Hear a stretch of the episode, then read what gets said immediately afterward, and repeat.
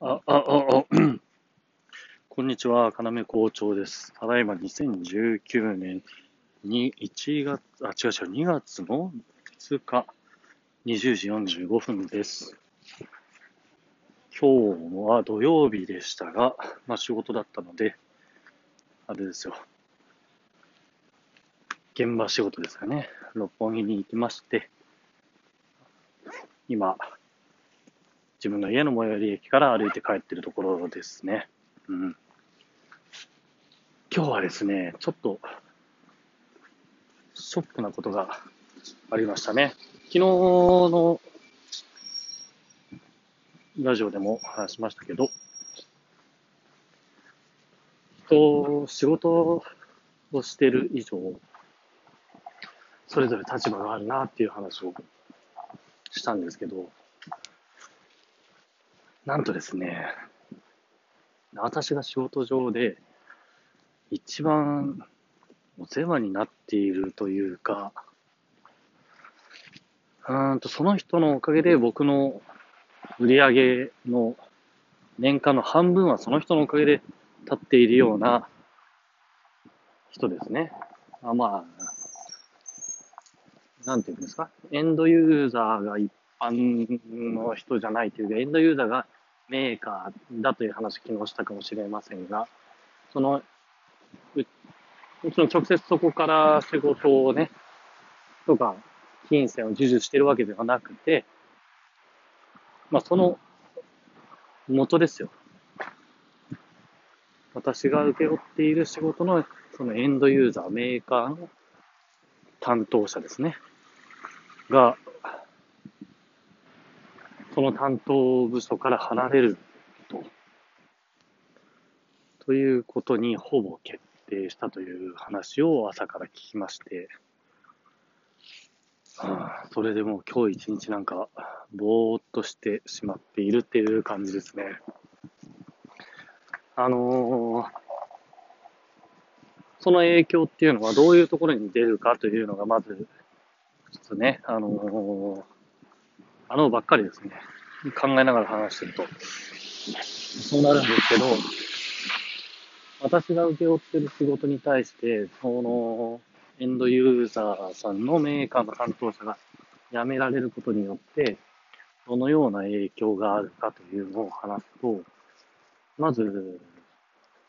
その担当者というか、そのメーカーの仕事は、もうここ10年ぐらいずっと受けてたんですよね。で、仕事の発注、うーんと、なんていうのかな、一時受けとか二次受けとか、そういう建築業界ではあるんですけど、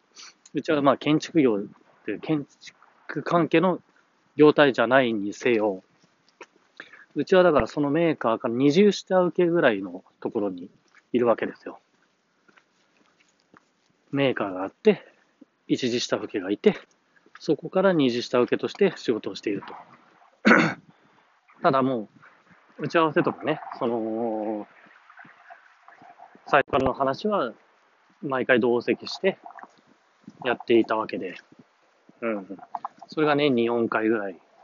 毎シーズンっていうんですか、うん、春夏秋冬あって、それも10年、何年かやってまして、で、今の担当に変わったのが多分、7、8年前ですかね。もうちょっと短いのかな。とはいえ、年間4回にわたって、4回で、7、8年だか5、6年だか忘れましたけど、まあそうするとかなり会う頻度は多いんですよね。3ヶ月ごとに会ってるわけですよね。そうなんですよ。で、まず会社への、うちの、私の会社への影響っていうと、私の年間の売り上げはもう本当にそこのメーカーからの仕事っていうのが、まあ、半分ぐらい占めてたわけですよ。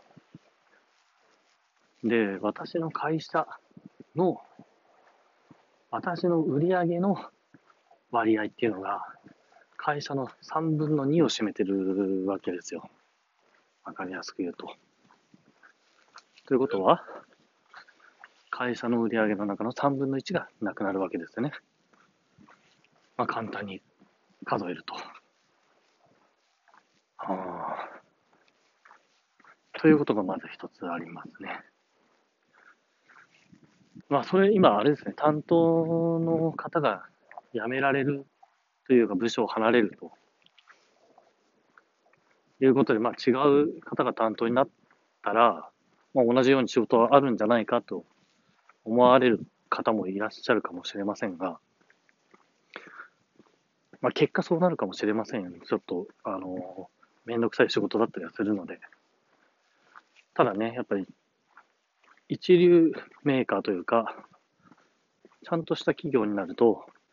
その、なーなーではないにせよ、何年間も同じ企業と同じその下請けを、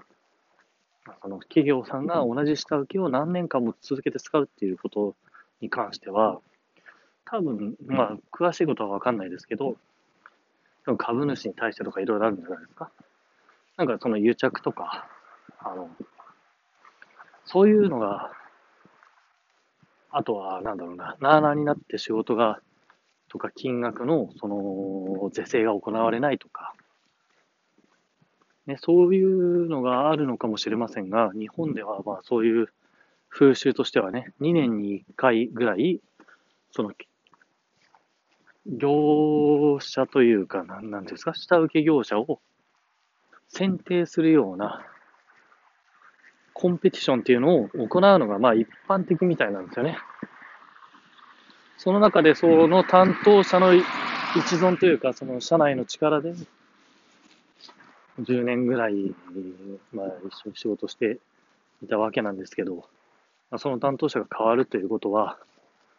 まあ、その、まあ、コンペティションって言いましたけど、コンペティションっていうのは、よくニュースでもありますよね、その行政の仕事で。うんと、建築業者と癒着していました、賄賂がいくらぐらいありましたみたいな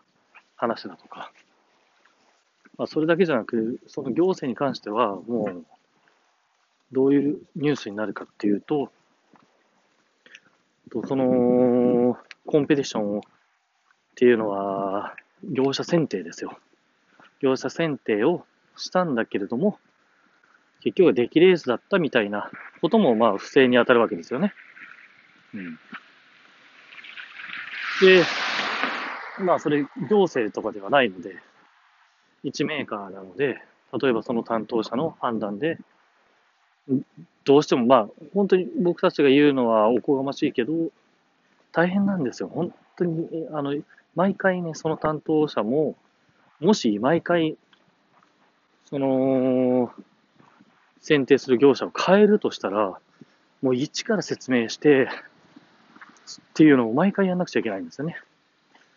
だから僕たちの業界的にうまくはまればそうやってずっとずるずるいけるんですけどね。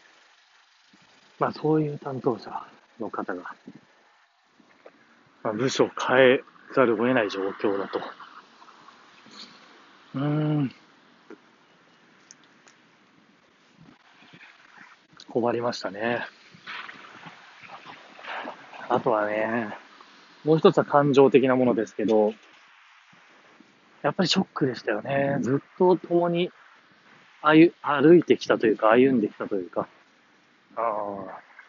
その担当者っていうのは、僕たちが仕事を受けてからは2代目に当たる担当になるんですが、初代の担当は、まあ、なんだろうな、草野球大好きなおじさんっていう感じの人だったんですけど、まあ、今の担当は、女性に変わってね、最初はほんと辛かったんですよ。まあ僕がもともと女性苦手っていうのもありますけど、僕と一緒にやってる他の会社の人間もまあ女性苦手な人が結構多くて、どうやればいいのかなっていうのと、僕たち、その仕事をしているメンバーからしてみたら、若干年下のその女性が、くっそ生意気というか、まあ、や、やる気だけはあったのか、よくわかんないんですけどね。まあでもその人のおかげで僕たちがずっと仕事続けられたのは事実ですし、その人のと計画して立てた仕事が、まあ、あの、なんだろうな、そのく、そのメーカーの母体の方から表彰されたりとかっていうのも、ね、あったりとかして、僕たちもあれですよ、ちょっと、そういう表彰的なものをね、もらったりとかもしたこともあるんですよ。まあ、その担当の人、ね、おかげで、だったんですけどね。あまあ、部署変わるかもしれません。とりあえず休みが取れてなかったんで、2ヶ月ぐらい休職するというか、有給を消化するというか、でその間に考えて、部署を変わるのか、まあ、辞めるのかということも、ああ、ねまあ、昨日のその仕事の立場っていうことをね、なんとなく意識しながら仕事はしてますけど、その、かなか大変ですよね。そしてその一人の移動によって、僕含め多くの